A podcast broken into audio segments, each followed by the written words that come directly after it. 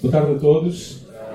Uh, para mim é uma, uma honra, um privilégio uh, estar aqui com vocês no 28 aniversário da, da Igreja. E obrigado, Ismael, por aquilo que tu fizeste com, uh, com os vossos pastores, porque era isso que eu ia fazer também. Eu agradeço o convite e agradeço a vida e a amizade de longos, longos anos dos vossos pastores.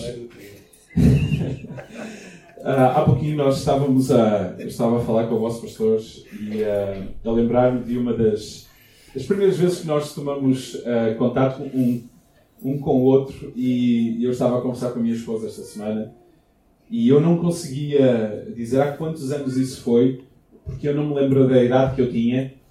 Uh,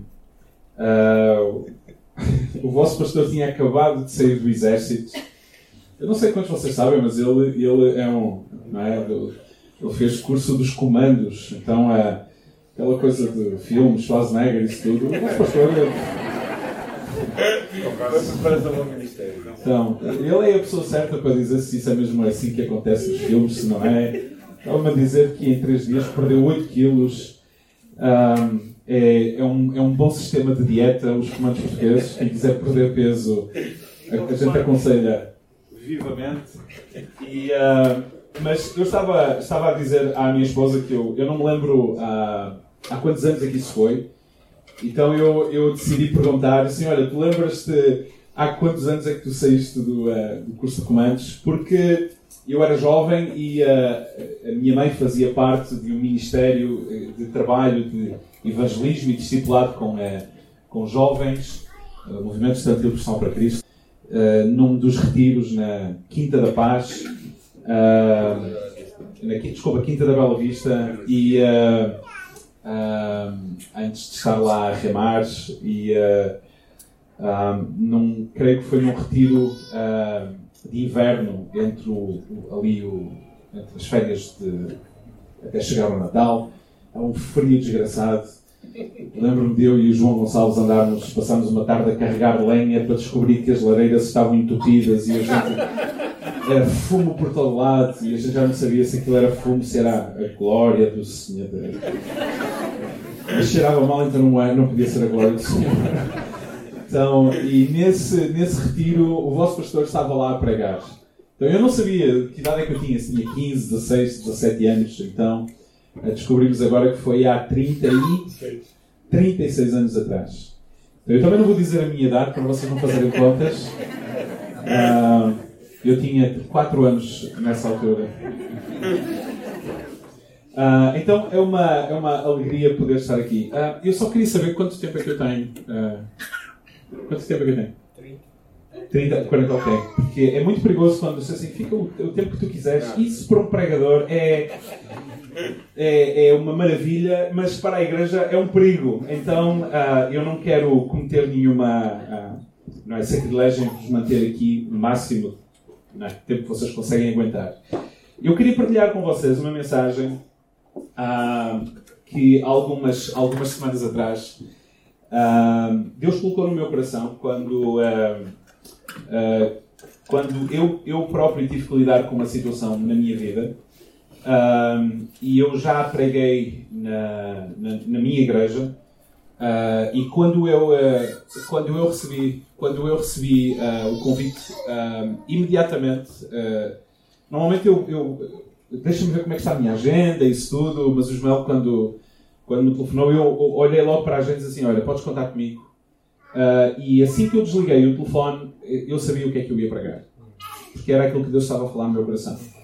E no início desta mensagem pode soar assim um pouquinho estranho. Como é que isto. Que mensagem é esta para um, uma reunião de 28 aniversário da igreja? Mas eu ia pedir um favor. Uh, uh, sigam o meu raciocínio até ao fim, ok? Tirem as vossas conclusões no final. O título da minha mensagem é O Poder das Sobras. O poder daquilo que nos sobra. Está escrito em 2 Reis, capítulo 2, a partir do versículo 1. Eu vou ler na versão da Bíblia o livro e diz assim: Um dia a mulher de um membro do grupo dos profetas veio comunicar a Eliseu a morte do marido. Era um homem que temia ao Senhor, afirmou ela. e ele tiver de pedir emprestado algum dinheiro, e se não o pagasse, o credor viria tomar-lhe os seus dois filhos como escravos. E que queres tu que eu te faça? perguntou Eliseu. Diz-me, diz-me lá o que tens na tua casa. Nada. Repitam comigo nada. Nada. Isso, obrigado. Tudo o que eu tenho é um jarro com azeite. Respondeu-lhe. Então vai pedir emprestadas muitas vasilhas aos teus vizinhos, volta para casa, fecha-te lá com os teus filhos e começa a encher todos esses recipientes. E iam-lhe pondo-os de lado à medida que estiverem cheios. E ela assim fez, e os filhos iam-lhe trazendo as vasilhas, e ela ia enchendo uma após outra. E em breve todos os recipientes ficaram cheios. Tragam-me mais vasilhas, disse aos filhos. Já não há mais, responderam. E nessa altura o azeite parou. E quando foi contar ao homem de Deus o que tinha acontecido, ele respondeu-lhe: Agora vai vender o azeite e paga a dívida, e ainda te ficará bastante dinheiro para viveres com os teus filhos. Até aqui. Será que podemos fechar os nossos olhos e pedir que Deus nos fale pela Sua palavra, amém? Paizinho querido, muito obrigado por quem tu és, por aquilo que tu fazes e pela forma como tu te revelas. Graças. Senhor, 28 anos de uma história comum a tantas pessoas nestes lugares, onde nós percebemos a tua presença, a forma como falas e a forma como tu te revelas em todos estes anos de história. Obrigado, Senhor, por aquilo que tu ainda estás a escrever. Pai, e tu não vais nem a meio do livro que tu estás a escrever acerca da história desta igreja nesta cidade.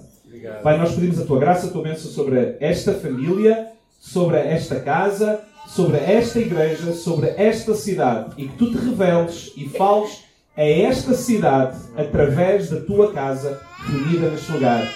Nós oramos agradecidos em nome de Jesus. Amém. Sabem, hoje eu quero falar acerca de nós não estarmos tão focados naquilo que às vezes nós perdemos, eh, mas termos alguma atenção naquilo que nos sobra. Eu não sei quantos de vocês eh, passaram já por momentos de perda eh, de alguma coisa. Não precisam levantar a mão, mas eu estava a falar ontem com. Eu não sei quantos de vocês conhecem a Marta Alves, eh, esposa do Eliseu Alves, que faleceu há pouco tempo atrás. Ah, ontem estive num casamento e ela estava lá e estávamos a falar acerca eh, da falta, da perda dela e da perda do Eliseu para, para o, na realidade, para o mundo cristão em Portugal. A falta que ele nos faz.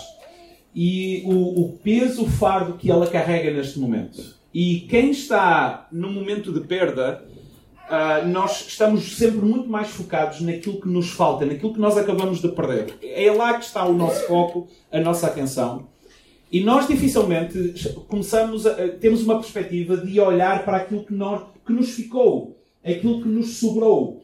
Porque nós temos uma, uma tendência de, até às vezes, maldizer o que nos sobra e eternizar o que se perde.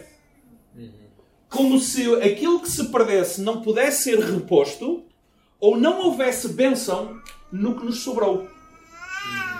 Vocês, vocês estão a perceber o que eu quero dizer? E, e esse é um erro que nós cometemos, muitas vezes quase de maldizer o pouco que nos sobrou. E nós olhamos para as sobras como algo que vem da, das mãos de Deus, mas porque Deus tem pena de nós, e não como algo que vem das mãos de graça de Deus, que Deus tem até a capacidade de potenciar isso e de transformar isso em alguma coisa relevante. Ou seja, o que nos sobra é menor do que aquilo que nós perdemos. Aliás, quando a gente pensa um pouco até nas sobras, por exemplo, na comida, e hoje é domingo, e ao domingo ah, nós portugueses caprichamos, não é?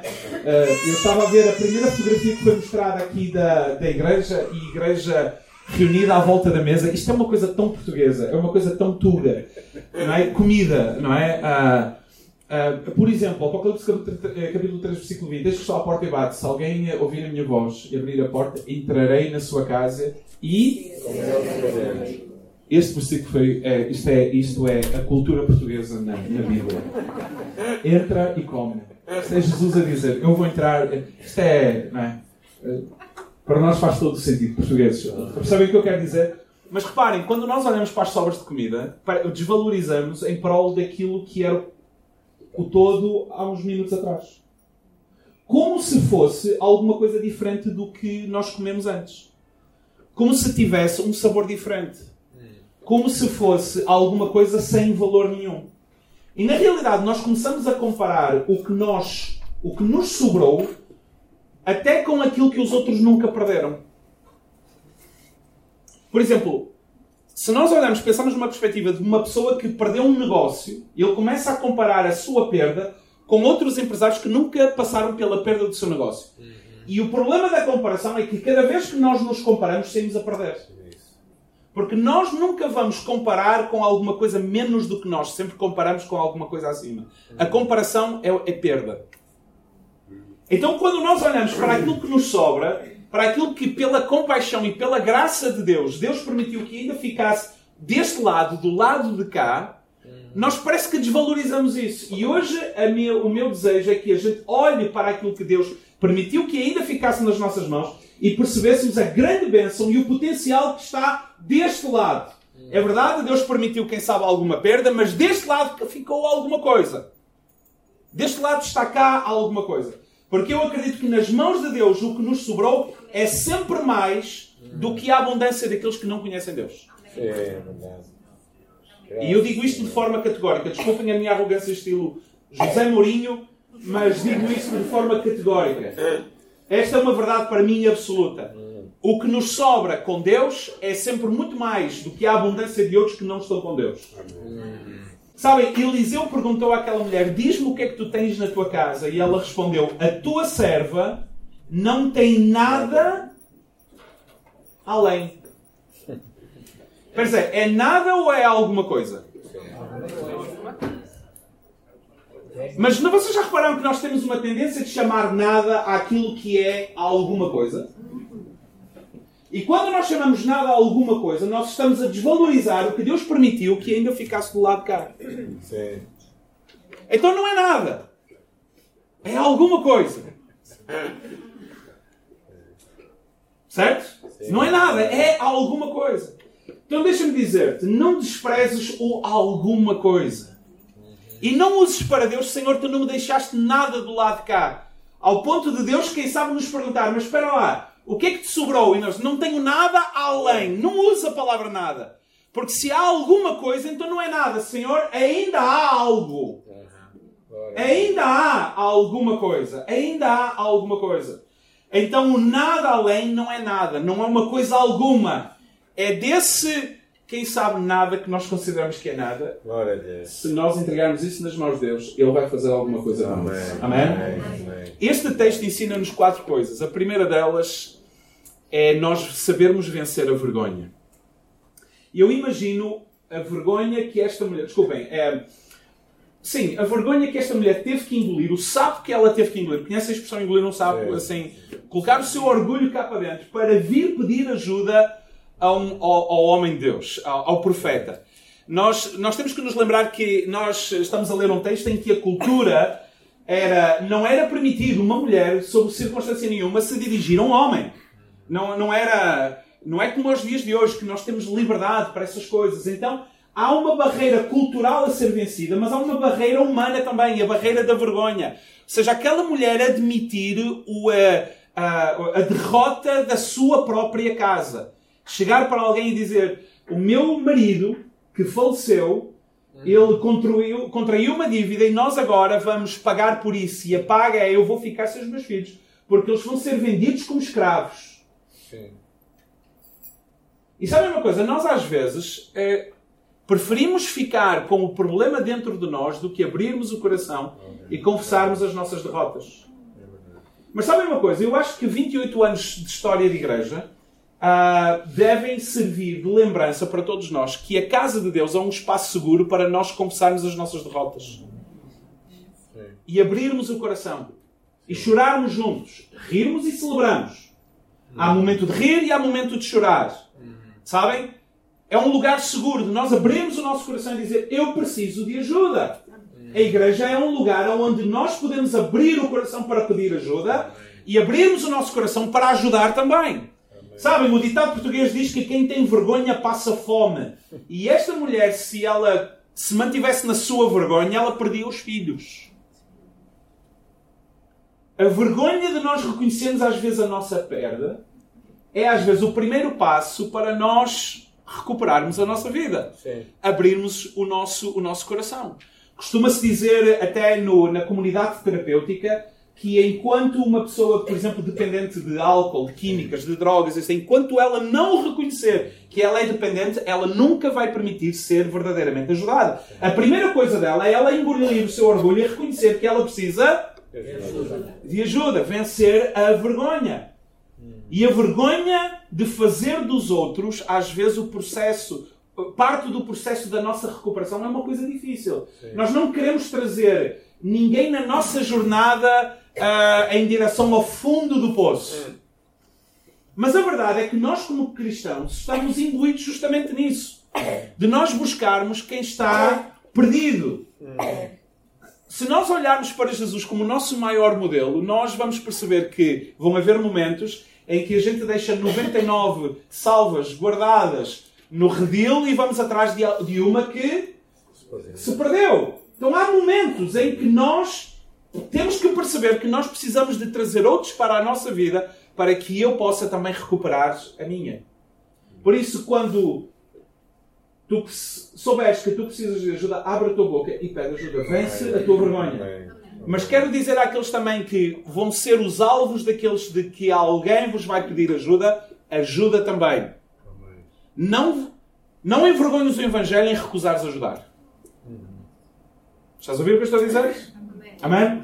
Segundo lugar, o que esta história nos diz é sermos obedientes. Mesmo quando não faz sentido aquilo que Deus ou aquilo que a palavra de Deus nos diz mesmo que isso prejudique a nossa imagem e a nossa reputação, mesmo que isso confronte o nosso orgulho.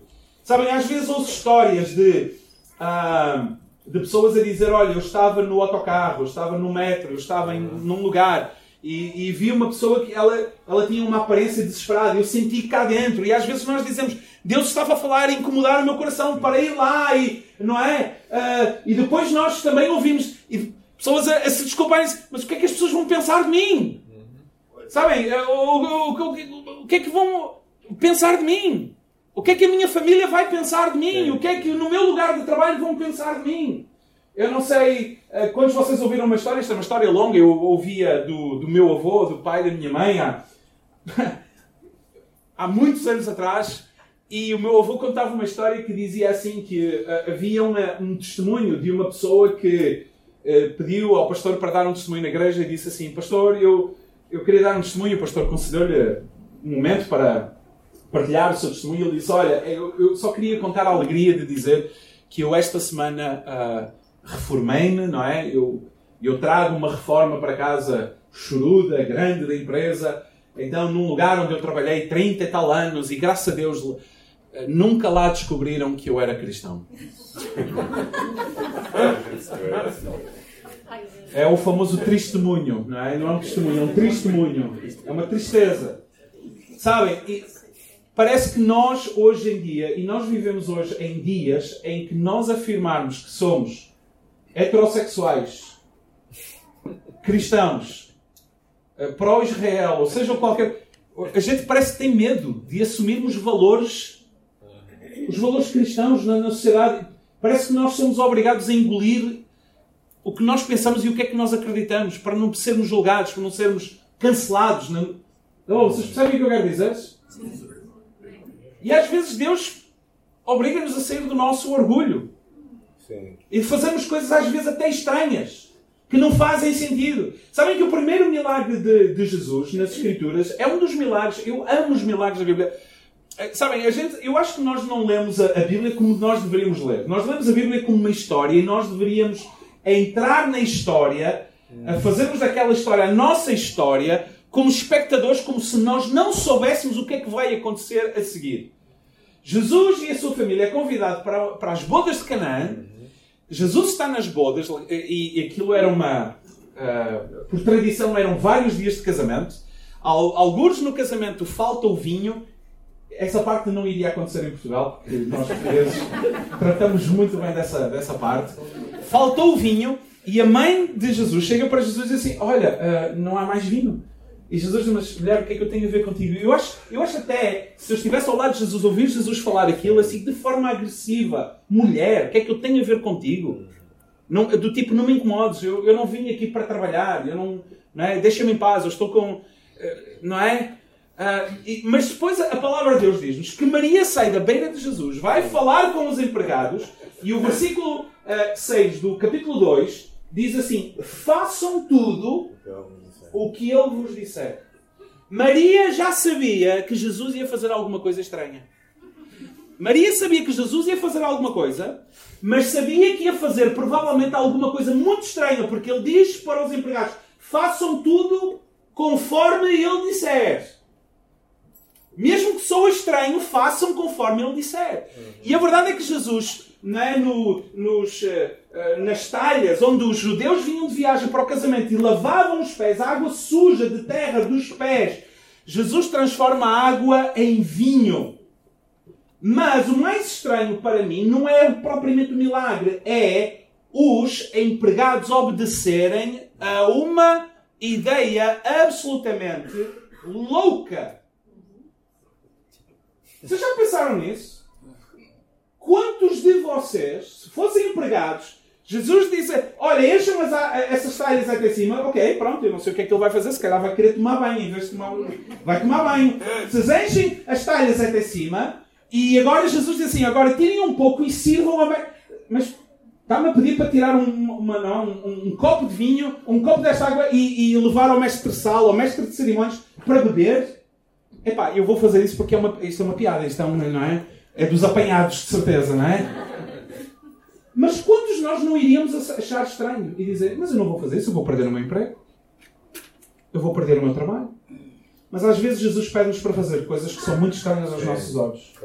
Se vocês olharem para a coleção de milagres das Escrituras, nenhum deles provavelmente seria aprovado pela ASAI. Jesus cospe no, no chão, a sua saliva faz lodo e depois vai untar. Epá, que nojo. Não, sério. Eu fico a imaginar o cego ali, não, o cego não, está, não sabe o que é que vai acontecer, mas o amigo do cego está ao lado dele e diz assim: Olha, e vocês já imaginaram o amigo do cego a relatar ao cego o que é que Jesus está a fazer? Olha, Jesus, pá, cuspiu no chão. Olha, Jesus está prestes a cuspir e o cego começa a ouvir Jesus.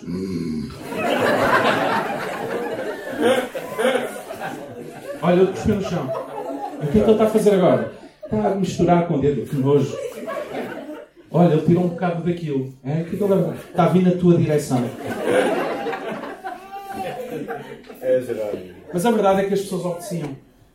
E nós somos tão relutantes em obedecer a Deus. É verdade. A palavra de Deus diz-nos em 1 Samuel capítulo 15, versículo 22 o seguinte: Alguma vez o Senhor tem o mesmo prazer nos holocaustos e sacrifícios do que na obediência à sua palavra? Obedecer é muito melhor que sacrificar. Porque eu acredito mesmo que a obediência cura aquilo que a desobediência destrói. E quando nós somos obedientes, estamos no bom caminho para Deus restaurar a nossa vida. Amém? Terceiro lugar. Paga o que deves. Não devam nada a ninguém a não ser o amor uns pelos outros, pois aquele que ama o seu próximo tem cumprido a lei. Sabem, eu não estou a falar apenas de finanças, mas se é uma questão de finanças, então pagas o que deves. Porque nós vivemos em dias de dificuldade financeira. E muitas famílias estão a lutar com dificuldades financeiras. Famílias que se endividam e que Deus abençoa. E pegam naquilo que Deus abençoa e em vez de pagar as suas dívidas, vamos viajar?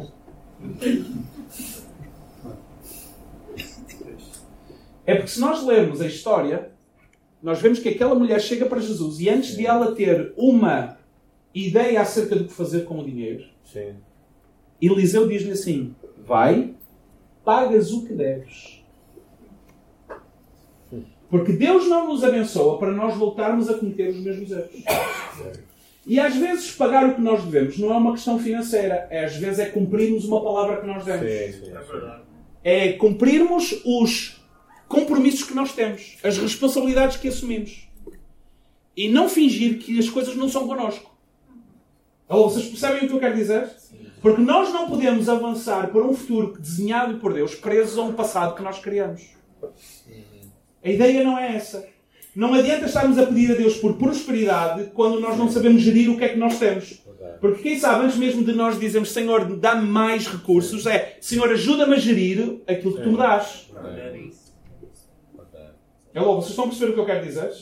Pagar as nossas dívidas financeiras, as nossas dívidas emocionais, as nossas dívidas de palavras, as nossas dívidas relacionadas com compromissos assumidos, sabermos encerrar os capítulos da nossa vida. O apóstolo Paulo diz em 2 Timóteo capítulo 4, versículo 7, um versículo que eu acho que todos nós conhecemos. Combati um bom combate, terminei a carreira. Terminei a carreira. O que o apóstolo Paulo está a dizer assim, eu estou prestes a encerrar a minha vida, porque a ideia é que é provavelmente uma das últimos textos que Paulo está a escrever. Eu combati um bom combate, mas eu estou a terminar a carreira. A minha carreira, eu não a deixei em suspenso. Eu não deixei nada por fazer. Eu terminei. Eu deixei lá um ponto final. Eu não deixei pontas soltas. Percebem o que o texto está a dizer? Eu combati um bom combate, eu estou a terminar a carreira e orgulho-me de deixar tudo tudo resolvido. Hello? É, vocês percebem o que eu quero dizer? Sabermos colocar pontos finais antes de nós querermos virar várias páginas da nossa vida. Ok? E quarto e último lugar. Último lugar. Posso ouvir um amém? Amém! É sempre uma alegria quando o prega diz em último lugar. Em quarto lugar, vive do que te sobrar. E sobrar está em, aqui assim, entre aspas, porque é mesmo porque eu não acredito que as sobras nas mãos de Deus são apenas meras sobras. Porque esta mulher chega para Eliseu e Eliseu diz assim: E ainda te ficará bastante dinheiro para viveres como os teus filhos. Afinal, o que este texto nos ensina é que o su, aquilo que nos sobra não é pouco. É muito.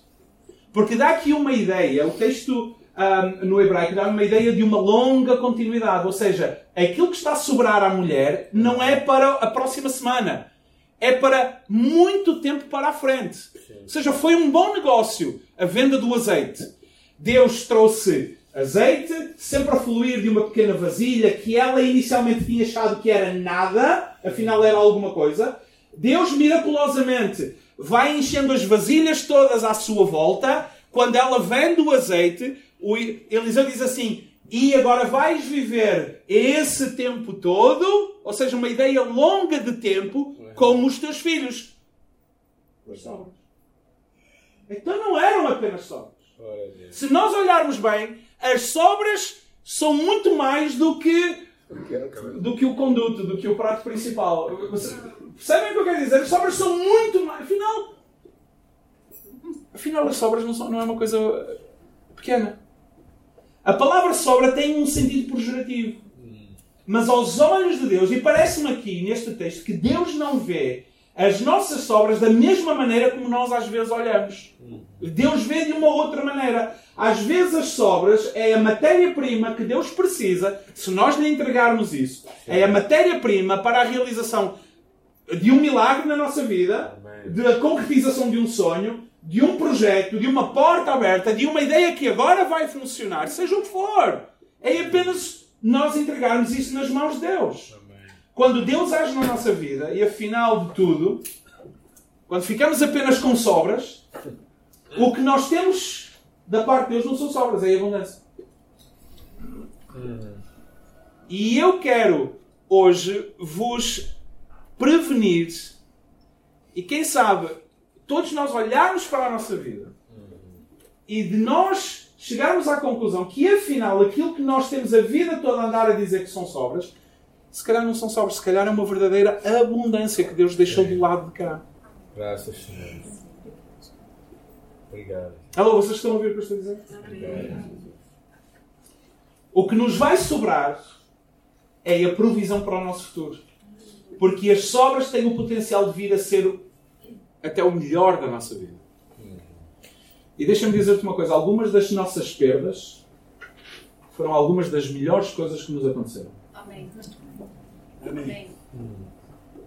Se a minha esposa estivesse aqui uh, Ah, eu sou casado, eu tenho dois filhos. Ah, minha esposa não está aqui porque ela está a recuperar de uma. Ela teve um estiramento de, uma, de um músculo na anca uma semana atrás. Ela precisa de repouso absoluto para recuperar. Ela está entupida de medicação. Ah, e, e está calma e tranquila e é uma maravilha.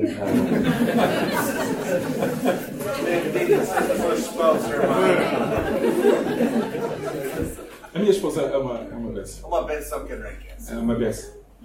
Ah, eu costumo dizer que ela melhorou muito quando, quando casou comigo, mas a verdade é que melhorou fui eu. Ah, mas se ela estivesse aqui, ela, ela ama quando eu conto esta história. Ah, nós temos dois filhos, eu tenho a Rebeca, de 23 anos, ela vive na Austrália, e o João tem 19 e está, como ele é líder dos nossos grupos de ligação dos adolescentes. Ele hoje tinha responsabilidades na igreja e ele está lá na igreja. Mas a minha esposa ia adorar, adora sempre quando eu conto esta história. Ah, antes de eu conhecer a minha esposa, ah, eu, eu, vivi, eu vivi fora de Portugal 4 anos e meio. Quando eu saí de Portugal, eu namorava uma jovem e a gente estava basicamente noivos. E a ideia era eu ficar dois anos fora de Portugal, voltar, casar e ela ir comigo. E, e uns meses depois de eu estar fora, ela enviou-me uma carta a acabar com acabar tudo. E foi uma das piores sensações da minha vida, na altura. É, a sensação que eu tenho, que eu consigo descrever, é que eu levei um coice e andei com a ferradura na testa assim seis meses. Eu sofri. Eu sofri como um cão, sério. Ah, e eu lembro-me, eu lembro-me de telefonar uh, para a minha mãe e dizer: manda-me dinheiro, eu preciso de dinheiro. Uh, porque eu preciso comprar uma, um, uma passagem, um voo. Uh, atenção, não havia internet naquela altura, não havia low cost. Não havia. Uh, e a minha mãe sabiamente disse: Não. Tu vais aprender a sofrer sozinho. e é sábio. Uh, e custou-me tanto. Custou-me tanto. Mas sabem uma coisa? Hoje eu olho para trás e vocês não têm noção do que Deus me livrou. E foi um bom coisa, não, não, não, não. Ouçam, vocês não têm noção. Quando, quando Deus é bom e a sua graça. Eu, eu sei que Deus é bom. E a sua graça. Eu estava no laço do parceirinheiro e não sabia. Sim. Sabem que algumas das nossas maiores Sim. momentos da nossa vida é quando Deus permite as nossas perdas. Sim. E recomeçarmos a partir daquilo que nos sobra. Porque aquilo que nos sobra é a primeira matéria-prima que Deus vai usar. Alguma coisa nova, fresca, genuína, Graças. relevante na nossa vida. E esse é o poder das sobras. Obrigado. É nós não amaldiçoarmos as sobras, mas olharmos para aquilo que Deus permitiu que ainda ficasse do lado de cá. E disséssemos, Senhor, eu não sei o que é, mas não é nada. Nada não é, porque eu ainda tenho alguma coisa.